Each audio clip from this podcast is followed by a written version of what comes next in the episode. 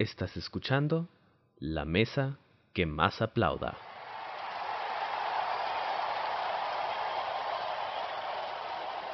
Hola, hola, bienvenidos sean todos ustedes a un capítulo más de este podcast que llamamos La Mesa que más aplaude. Le habla hoy su host, que será Elena Bose, pero mis amigos me dicen él. Hola, yo soy Viviana. Hola, muy buenos días, soy José Chicuría, gracias por acompañarnos el día de hoy. Hola, hola, yo soy Melina Flores. Aló, aló, y yo soy Gael Cuevas. El tema que hablaremos hoy son de series más que nada fantasías o que incluyen eh, magia y misticismo o pues ciencia ficción por así decirse. Generalmente estas son dirigidas a adolescentes y públicos jóvenes porque ya cuando son más adultos ya no tienen tanto interés al respecto. Y he notado mucho que las personas tienen una relación amor-odio hacia este género de, de películas o de series porque no conozco a alguien que le, o sea, siempre les gusta mucho o no les gusta O hay personas que simplemente no les interesa, no la ven porque no les interesa para nada el tema. Eh, yo estuve investigando sobre qué, qué aportaba a, la cinematografía este tema y me di cuenta que la mayoría decía que cada corriente artística o género y cada tendencia aportan algo de importancia a la humanidad, aparte de un buen entretenimiento. Pero es que el arte no necesita justificación, salvo deleitar a las personas. Creo que el aspecto de ficción, y creo que como lo mencionas, esto es mucho de fantasía, ¿no? La fantasía se puede vender de muchas maneras diferentes. O sea, no, no, no ha de ser tan relacionado a lo que dices, pero es muy diferente la fantasía que ponen algo tipo Game of Thrones a una fantasía que pondrían en qué tipo de, de series. O, o, o, de esa manera, pues hay de que, ah, fantasía para adultos, que esto que lo otro. Ya no se divide Sí. tanto en, en el aspecto de que, ah, la, la fantasía o la ficción es para los nerds. No, no, no, no, no. O sea, es, es como te lo venden si le agregan de que el romance en el aspecto de fantasía, que eso que lo otro, tal, tal, tal. O sea, puede ser para todos, ya depende de, de ti el cuál en específico te llega a gustar. Sí, y de hecho yo leí una frase que es de Rutherford que dice, la fantasía es lo imposible hecho probable y la ciencia ficción es lo improbable hecho posible. Y me parece que más que nada, eh, este género como que le da una esperanza al humano de que las cosas no son tan aburridas como nuestro mundo normalmente, ¿no? O sea, como que nos da ese spark de emoción y desafiar los límites de lo posible, ¿no? Pero pues obviamente es dependiendo de qué más te vendan. Muchas veces venden hasta lo- a los mismos actores, naturalmente. Generalmente son actores muy guapos o, o así fortachones, o, o depende mucho de, de el contexto de la película. Pero por ejemplo, yo he visto muchas veces películas como, bueno, no películas, series como The Vampire Diaries o el spin-off que es The Y Legacies, que se basan más que nada en brujas, vampiros, hombres lobo, vudú, magia negra y así van desarrollando capítulos conforme o temporadas incluso que van creando nuevas cosas imposibles o bueno, de la mitología que ahorita no están en la vida real y, y lo van desarrollando así y mm, a mí la verdad me gustan mucho, es un género que a mí me parece muy interesante. Por ejemplo, Yo para este tema me preparé y busqué, bueno, no busqué, había visto una serie de HBO que es mexicana, que se llama Amarres. Y no sé cómo catalogarla, si realmente es como una, una serie basada en ficción o no ficción, porque hagan de cuenta que esta serie habla sobre una mujer que tiene cinco hijos y que pues la familia es de clase media, ¿no? Cualquier tipo de familia mexicana promedio, pero la particularidad de esta mujer es que tiene como que el don de realizar brujería. Entonces es una mezcolanza entre hablar de aspectos tan cotidianos y mezclarlos con cosas relacionadas con el misticismo y la brujería. Y la verdad está muy interesante porque puede hablar de cosas tan cotidianas y a la vez te, te atrapa tanto y llegas a decir realmente es lo que sucede en la sociedad mexicana. Por ejemplo, se me viene mucho, mucho a la mente una escena muy específica de la serie en la que ella estaba peleando por la patria potestad de los hijos menores de ella, que es, es la niña y un, y un joven de 17 años. Y la situación era que ella por no tener dinero para poder mantener a los cinco hijos, pues se vio en la necesidad de tener que trabajar.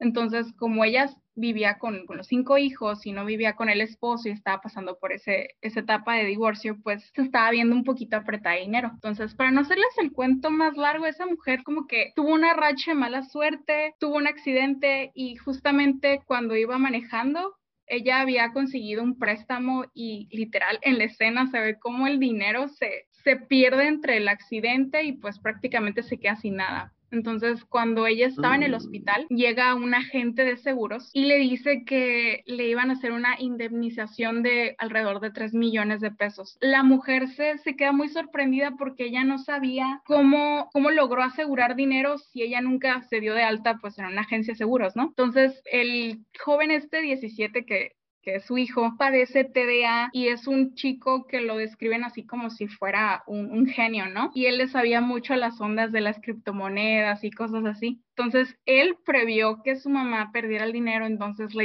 la inscribió antes en un en un programa de, de, seguros, entonces como que el hijo le ayudó de cierta forma a pues a evitar que se quedara sin nada, ¿no? Entonces cuando llega este tipo del, del, del, seguro, le empieza a tirar la onda a la mujer. Entonces como la mujer es de Atrevido. alegre, ajá, así entre comillas, este pues pasó lo que tenía que pasar ahí en la camilla. Entonces... Espérate, espérate, espérate. En, en... la camilla Sí, literal. Estaba, la, mujer accidentada y llega el, agente este de seguros y se empiezan a tirar la onda. Entonces, una cosa lleva a la otra y así rápidamente, ¿no? Y cuando terminan, el, el, agente de seguros le dice que le firme un, un, contrato y le dice, tú me firmas esto y yo al día siguiente te entrego tus 3 millones de pesos. Entonces, palabras más, palabras menos, el tipo se acostó con ella, para transearla con el, con el seguro y al momento de que ella firmó ese, ese contrato, pues le estaba dando los derechos a, a nadie porque ella se estaba haciendo responsable del accidente, así que ella reconoció con la firma que ella hizo que ella tuvo el accidente, o sea, que ella fue la culpable del accidente. Ay, no. Entonces, la mala racha empieza ahí, ¿no? Y, y fue una, pues yo creo que es como comedia, pero a la vez es ficción, porque empiezan como que a raíz de eso a hacerse amigos el vendedor de seguros y ella porque se dio cuenta que la mujer hacía amarres. Entonces ella dijo, voy a usar los, pues los menjurjes que hacía mi abuela para que este hombre me regrese mi dinero, ¿no? Entonces creo que es todo una odisea lo que se vive en la serie y la verdad está buenísima. Se los recomiendo mucho. No, hombre, yo iba a decir varias cosas. Iba a decir que su hijo era psíquico y que estábamos en That's So Raven. Y, y ahora con esto que mencionas de andarle dando duro y sabroso en los hospitales, el capítulo pasado estábamos hablando de romance, esto dio otro salto en el aspecto de romance. ¿Quién sabe cuántos romances si te quieren transear, eh? Pues eh, eh, sí, sí, pero es que en un hospital, o sea, mm, no, estaba lesionada, quedó lesionada. No tienen límites, no sí, tienen límites. O sea, la, mujer tenía... Pues quién sabe de qué habrá quedado lesionada, ¿eh? tenía un, este punto una de la vida. en la rodilla. Mm, así le dicen. Ay, ay, ay, no, no puedes. La verdad sí suena muy interesante. Y se me hace que, de hecho, como el me misticismo mexicano no tiene tanta visibilidad como las ideas del misterio. Yo nunca veo películas o series virales así de de los mayas o, o, de magia mexicana o de la llorona o, o, no sé, o sea, cosas así mexicanas de, fantasmas de, el chupacabra. Bueno, el chupacabra sí lo mencionan mucho, ¿no? Pero cosas así. Es más, el chupacabra es más estadounidense, ¿no? Creo, no sé. Eh, Me da es, es, es, similar a la llorona. Creo que no se sabe exactamente de dónde se obtuvo el chupacabra. Yo vi que que también en Netflix hay una que se llama Diablero, que es mexicana y se trata así como de un cazafantasmas o algo así, me parece. Y, y me pareció interesante integrarla porque no sabía que estaba en Netflix, yo no la he visto, pero la voy a ver. Está, buenísima. Si te gusta mucho la serio? comedia, te va a encantar. Es una mezcla entre, digamos, el barrio, eh, lo, lo, lo cotidiano, una mezcla entre, ay, no sé, está muy padre. La verdad a mí me gustó mucho porque aparte que involucra aspectos como que celestiales, también este habla sobre cosas que tengan que ver con los valores de la familia. No, no sé si ya has sabido un poquito el trasfondo en la historia, pero de manera resumida, la serie es, habla sobre un padre que antes de entrar al, a, no sé cómo se le llama, el convento creo que es de monjas. Bueno, cuando se dedica de 100 a su vida, Dios, antes de entrar ahí, o sea, pues tuvo vida mundana y tuvo una pareja y con esa pareja tuvo una hija. Entonces, esa mujer fallece de cáncer y queda la niña y con el y con los años pues el padre se literal se dio cuenta que era papá. Entonces, al momento de que ocurre como que ese pecado, la niña tenía como que un poder o alguna fijación así esta extra normal que desaparecen a la niña. Entonces el padre, sabiendo que era una situación que, pues, que no tenía sentido ni lógica como para considerarlo una desaparición, recurre a un diablero. Entonces un diablero es una persona, bueno, en la serie, ¿no? Que se encarga de cazar almas de demonios. Entonces, al momento de llegar con Elvis, que es el, es el, personaje principal de la serie, pues se da cuenta que es una, una misión un poquito complicada de realizar porque debido a que el padre, que la iglesia y que no sé qué, entonces a raíz de eso empiezan a salir como que más disyuntivas y se empiezan a, a mencionar aspectos que tienen que ver con la iglesia, incluso también con, con la historia prehispánica de México, que empiezan a hablar sobre la diosa Coatlicue y empiezan a hablar en latín, o sea, todo, todo como que está bien mezclado y lo hace perfectamente bien. La verdad, eso suena fantástico, porque, o sea, estamos acostumbrados a la historia ficticia nada más de los zombies y así de historias de Estados Unidos y algo así mexicano como que le da un respiro a este género de, de películas y series, ¿no? No sé si no sepan, ya que dicen que aquí no hay de esas cosas, que nunca vieron a Carlos Trejo. Ay, es Nunca vieron a Jaime Maussan. Nunca, no, no saben cultura popular mexicana. Yo no, Estás la hablando de, de pura obra de arte del llamado libro de Cañitas. Efectivamente, efectiva literatura, literatura como tal así.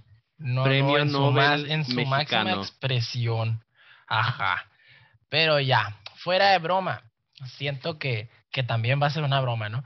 Eh, que, que ese tipo de cosas hasta ahora ya en la actualidad se están empezando eh, a presentar porque ya está mucho más abierto el tema. Pero siento que aquí en México todas las películas, las series, muchas veces giran en torno a la comedia y está bien. Pero, o sea, nunca hasta ahora empezamos a ver ese tipo de series como la que acaban de comentar, pero siempre habíamos visto series tipo, pa- pa- para empezar, telenovelas. Así, telenovelas. En segunda, series o películas chistosas, que está bien, pero así, siempre que lo Chaparro haciendo ahí el, el, el sabe quién, y luego también el Eugenio Derbez, y toda la familia del Eugenio Derbez, o sea, por eso siento que aquí en México no se, no se desarrolló tanto ese tipo de cine o este tipo de, de series, pues, ese tipo de medios. De géneros, de géneros Ah. para esas series. Ajá. Sí, y yo creo que no era tan popular porque nos acostumbramos a la, a la cinematografía que había en el siglo de oro, ¿no? Que era más así como dice Lalo, como más de chistosos, Cantinflas, Pedro Infante, tipo, ese tipo de películas que todo, que es de cultura mexicana más que nada, ¿no? Porque ¿quién no ha visto una de esas?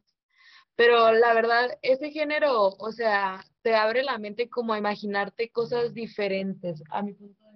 Uy, uy, de- eh, te muteaste, no sé si por accidente. De que les estaba diciendo, ¿no?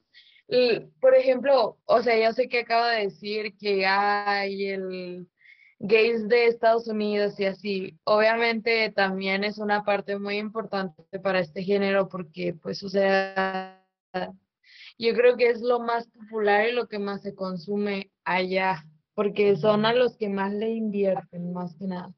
Por ejemplo, The Walking Dead es súper mega popular en, a nivel mundial, la verdad. Y, o sea, tiene 11 temporadas y desde el 2010 se está grabando y todavía va a salir otra. Entonces, creo que ya la onceava es la última, pero pues se basa mucho en el apocalipsis zombie, ¿no? Favor o se emociona y dicen, ay, ¿quién sobreviviría a un ataque zombie? Pues la verdad yo creo que yo sí lo sobreviviría, pero aprovechándome de otros. Ah, no es cierto. Bueno, Pero, pero de que también así como, como lo que decía ahorita Meli, de que hay una serie que era Cazadores de Demonios, ¿no? También es de cazadores, más que nada de monstruos, no es, no es tanto de demonios, pero sí caz- cazan demonios, que es supernatural. Y esta serie tiene 15 temporadas y son, es una familia de cazadores que se, que se basa porque eh, resulta que, que quieren, como que venden la, el alma de su hijo al, a un demonio, la, la mamá de los protagonistas, pues de uno de sus hijos. Entonces, de que cuando va por él a darle sangre de demonio, eh, quema a la mamá y la sube al techo y se trauma todo el mundo y se vuelven cazadores toda la familia, o sea, el papá y los dos hermanos. Y empiezan a cazar de todo tipo de monstruos. Son los hermanos Winchester estos. Y, mm, o sea, salen criaturas hasta de mitología bíblica. O sea, salen muchísimas criaturas y también los normales, ¿no? De que zombies, vampiros, eh, hombres lobo, que esto y que lo otro. La verdad, ese tipo de series a mí me parece interesante porque muchas veces, o sea, va a sonar chistosón, pero muchas veces hasta es un tema de conversación interesante cuando alguien te dice, ay, ¿nunca has escuchado de este, de este monstruo? Y, y ya tú te pones a hablar, ¿no? Pero pues también está interesante saber un poquito de todo. Yo voy a mencionar que uno de los datos, al menos las series más modernas, ¿no? Es también cómo interpretan a estas criaturas. El cómo al saber que son ficticias, cada creador les pueden dar diferentes formas. O sea, tenemos series al estilo de, digamos, Lucifer, que ponen a estos personajes, bueno, no la he visto, ¿no? Pero asumo que los ponen como si fueran personas. O sea, que, ah, sí, todos lo vemos como si fuéramos personas. Y, y otras series al estilo, ah, ¿qué otra serie podría ser? Bueno, y otras donde sí los muestran como criaturas, algo al estilo del del toro, ¿no? Que son así de que criaturas feas, potentes, de que Percy Jackson, que sí los muestran así las, los monstruos, todo este show. Eh, es como también da pie a cada quien verlos y formarlos de diferentes maneras. Que no sea que, ah, si hablamos de, de la, del chupacabras, que sea de que esa criatura que es así toda fétida, que tal vez puedan tener otras formas. Sí, y de hecho, por ejemplo, Lucifer, o sea, es ciencia ficción porque, pues es el día, o sea, yo he visto como cuatro temporadas o menos, porque ya después me empezó a aburrir, o sea, me encanta cuando, cuando empiezan a dar el contexto de que, ay, el diablo deja el infierno por irse a vivir a Los Ángeles y que no sé qué, pero también tiene una parte de comedia esa, esa serie y creo que a muchas personas por eso las enganchó, ¿no? Y también creo que se basa así como en criminología, así de que hay como casos para resolver de personas muertas y así. Entonces, eh, yo creo que eso fue dos cosas que aportaron a que más popular que otras. Y apenas tiene seis temporadas desde el 2000. Sí, se estaba cancelando y la volvieron a, abrir, pero pues es que tiene mucha popularidad, ¿no? También hay otras como Shadowhunters que se basan en, en libros, en sagas de libros, que por ejemplo esa no tuvo, ta- o sea, al principio como que tuvo mucho boom, pero la calidad de, de las grabaciones y los efectos especiales se fueron volviendo más pobres y ya no prosperó, ¿no? Solo llegó a tres temporadas, la cancelaron y nada más dieron de Uy, uy, uy, los últimos tres capítulos como para cerrar, pero de Ángeles. Ay, perdón, ¿en qué me quedé? Fueron tres temporadas, pero ya súper improvisada al final de que dieron tres capítulos extra después de cancelarlo.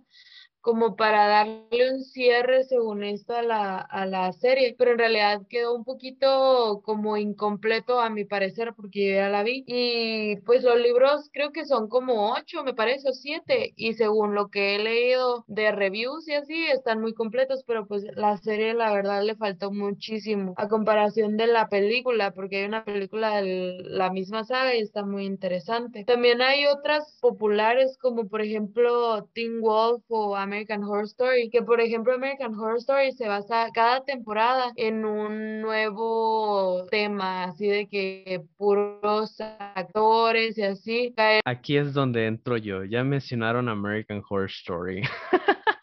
Si, si nuestros oyentes se dieron cuenta, eh, pues eh, eh, si no me equivoco a este entonces deben de estar en nuestra cuenta de Instagram. Síganos en Instagram, damas y caballeros. por favor.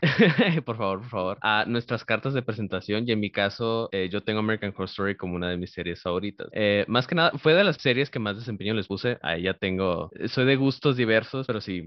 también esta, esta misma serie de nueva cuenta aplica esa, podría ser modernización de eventos. Está en específico la temporada que creo que a él y a mí es la que más nos gusta, que es la tercera, la de Coven, eh, o a el, uy, ¿cómo se dice en, en, en español? Aquelabre, ¿aquelabre es? Eh, creo que sí, como... Aquelarre. Eh, aquelarre, el- ese. Aquelarre de brujas. sí. Aquelarre. Sí, sí, sí, aquelarre. Eh, amo el léxico, amo el idioma español. Ah, y sí, eh, te colocan en, una- en un ambiente muy moderno, utilizando a las brujas. Eh, también un dato que me gusta mucho es que la mayoría del elenco son mujeres, son personajes muy divertidos. También es, es un poquito más para adolescentes, pero lo hacen muy bien. Es una muy buena temporada. Y luego se basa en Nueva Orleans, ¿no? O sea, está situada en Nueva Orleans Sí. y Nueva Orleans desde toda la vida tiene la fama de las brujas, la magia negra, sí, súper padre, la verdad. Uno, una de las cosas que más me gustan de la serie es cómo tocan de manera tan sutil, bueno, no tan sutil, pero lo, lo manejan de una muy, muy buena manera, el aspecto de la raza, el cómo si existen ah, brujas de color y brujas ah, ah, blancas. eh, Sí, completamente. Sí, sí, sí, y hacen como esa guerra entre, entre ellas mismas, pues es el clásico, somos en realidad parte del mismo grupo y aún así hay, hay riña entre los mismos, en esos mismos demográficos. Sí, y de hecho, o sea, no sé si, no, no sé si sea solo en, en ciertas eh, así series, pero por ejemplo también en The Vampire Diaries también sale mucho de brujas. Y, y en The Originals también. Y generalmente las brujas de raza, de, de ascendencia afroamericana o afro en general. eh, ay, mira, nos dejaron más de 40 minutos para seguir hablando. Muchas gracias, Zoom. Te amamos.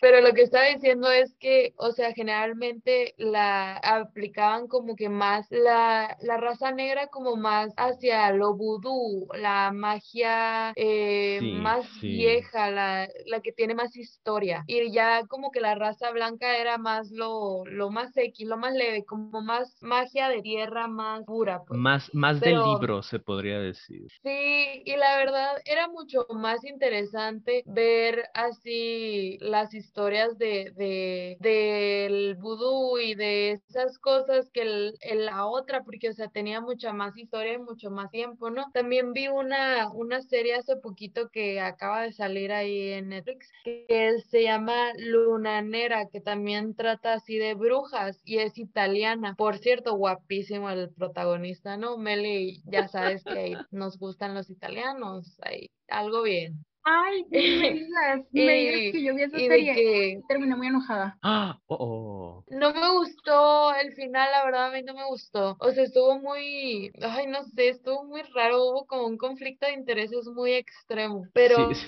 Um, o sea, estaba muy interesante también porque también se basaba como en otra época completamente distinta donde si una mujer era considerada bruja, pues o sea, la ejecutaban, ¿no? Y, y en eso se basa como en persecución de la mujer y así. También hay una, una serie que quería comentar que es la saga Wings. No sé qué, ustedes qué opinen, pero ya ven que era una caricatura súper popular en sus tiempos, ¿no? Y yo me acuerdo haberla visto mil veces de niña. Y ahora que sacaron como el live action de esa serie de hadas me pareció bastante curioso, porque sí está buena, la verdad, sí me gustó, pero me, me siento como que me especiales. O no sé si haya sido nada más mi opinión, ¿no? Pero pues se basa en de que una, una que es de, o sea, tiene como en su sangre como que es mitad hada, mitad mundana. Entonces se va a una escuela que está en un tipo universo alterno,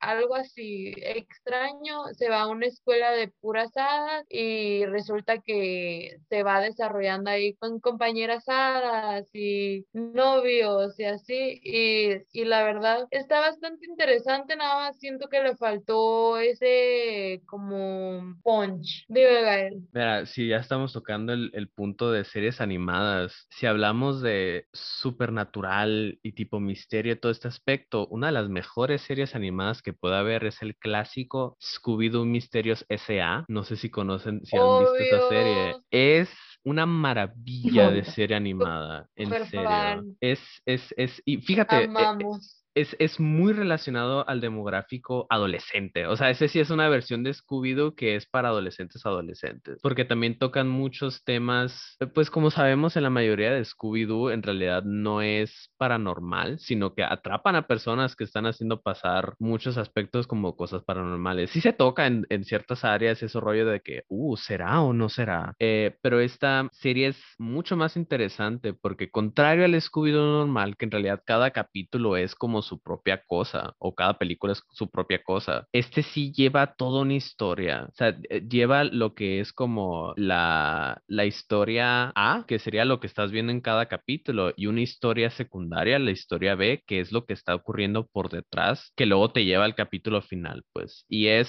es, es, es fantástico esta serie. No la he visto, salió como en 2010, ¿no? No la he vuelto a ver, pero en realidad esa sí diría, ah, sí la quiero ver porque es magnífica. Sí, sí, la verdad, yo creo, creo que yo la he visto un poquito, o sea, no, no completa, pero creo que sí la he visto y sí me parece que es muy buena. Pero, pues, o sea, mm, yo creo que es muy diferente a, a esta que les digo de, de las Winx, porque, o sea, eh, las niñas, más que nada. El público Ah, eran las sí, sí, niñas. sí, sí. Y ya ahora como que el live action fue más dedicado a la adolescencia, al noviazgo, a, ya sabrán, desarrollar historia de amor y conflicto. La verdad sí está interesante, nada más le faltó presupuesto, a mi parecer.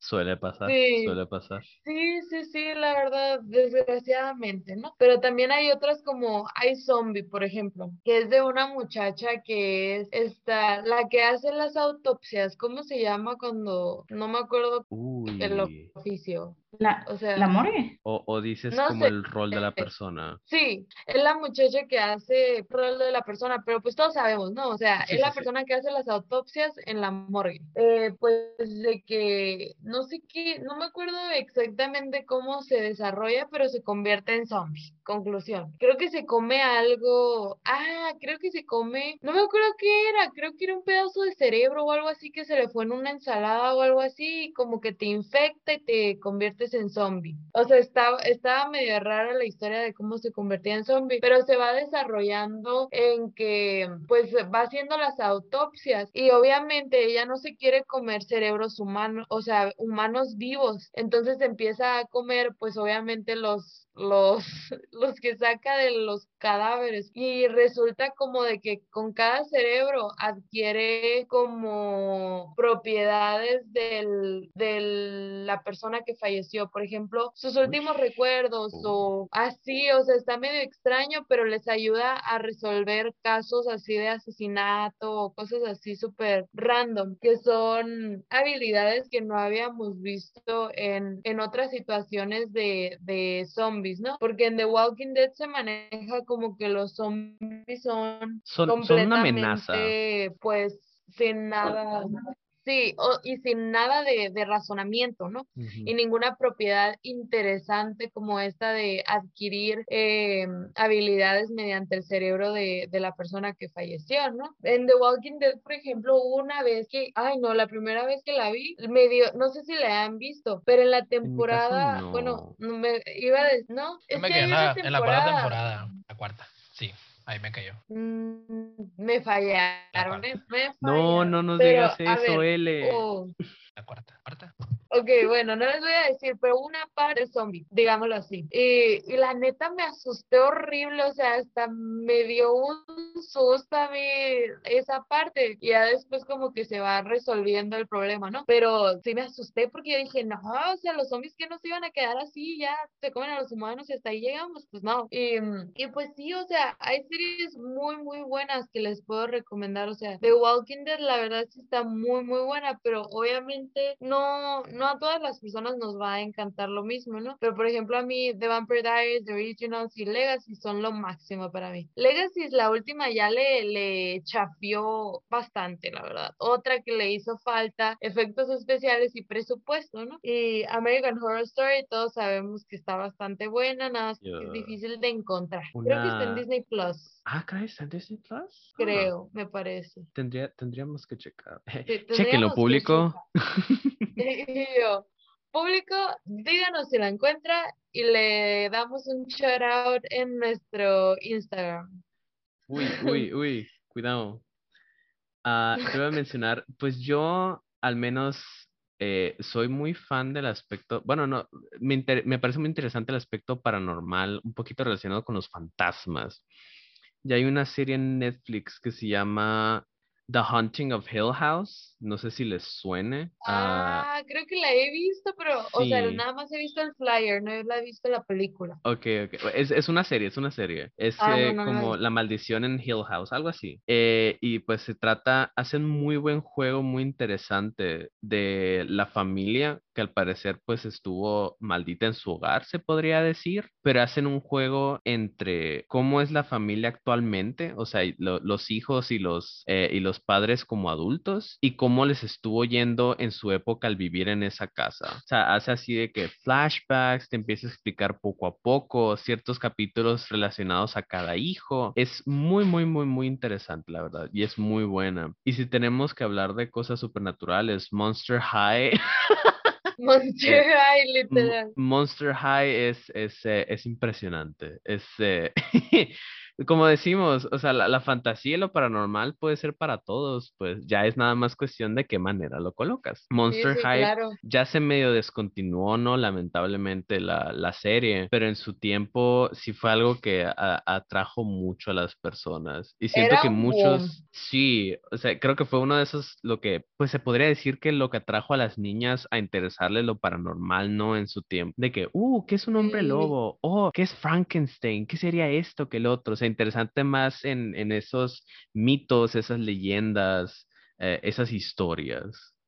Exactamente, o sea, si nos damos cuenta, obviamente el humano siempre ha tenido la ciencia ficción hablando de, de eso, ¿no? Siempre estuvo Drácula, Frankenstein, o sea, y obviamente en, desde hace muchos años existe y todo el mundo lo ha consumido en algún momento. Por ejemplo, en el episodio de la semana pasada comentamos también de, de Twilight, que también es súper ciencia ficción, porque vampiros, eh, hombres lobo, y así también está la, la película de Shadowhunters, y, y, y hay muchas eh, series, películas de hace mucho tiempo que siempre se ha desarrollado en este, en este tema tan interesante. Bueno, ya para, para terminar, pues, o sea, el capítulo del de esta semana, pues era más que nada platicar de este tipo de, de series y, y recomendarles algunas de magia y misticismo. A mí en lo personal me gustan mucho esas series que les comenté como de Vampire Diaries, The Walking Dead, Supernatural, pero por ejemplo a Gael le gusta más American Horror Story o a Meli le gusta más el contenido mexicano que fue Diablero, eh, pero pues ya usted, nuestro público, nos puede comentar ahí en nuestras redes sociales cuáles son sus favoritas y nosotros lo tomaremos en cuenta para comentarlo tal vez en futuros podcasts. Y pues eso sería todo por mi parte. No sé si se quieran despedir les demás. Claro que sí, gracias por estar con nosotros, chicos. Un aplauso, un aplauso. Un aplauso, un aplauso. Muy buen aplauso, tema el día de hoy, la verdad. Muy se buen esforzó. tema, sí, sí, Se esforzó. Elena. No olviden seguirnos en nuestras redes sociales, la mesa que vas a aplaudir oficial. La mesa que más le mando, le mando, le mando a la niña. El copyright, el copyright. No pasamos los 10 segundos, todo bien, todo bien. Mm, Nos vemos en el siguiente capítulo, en va. donde ahora será la host nuestra compañera Melina Flores. Muchas gracias. Muchas gracias, nos vemos. Bye. Esto ha sido todo por hoy en La Mesa que más aplauda. Muchas gracias por acompañarnos y los veremos en el siguiente capítulo.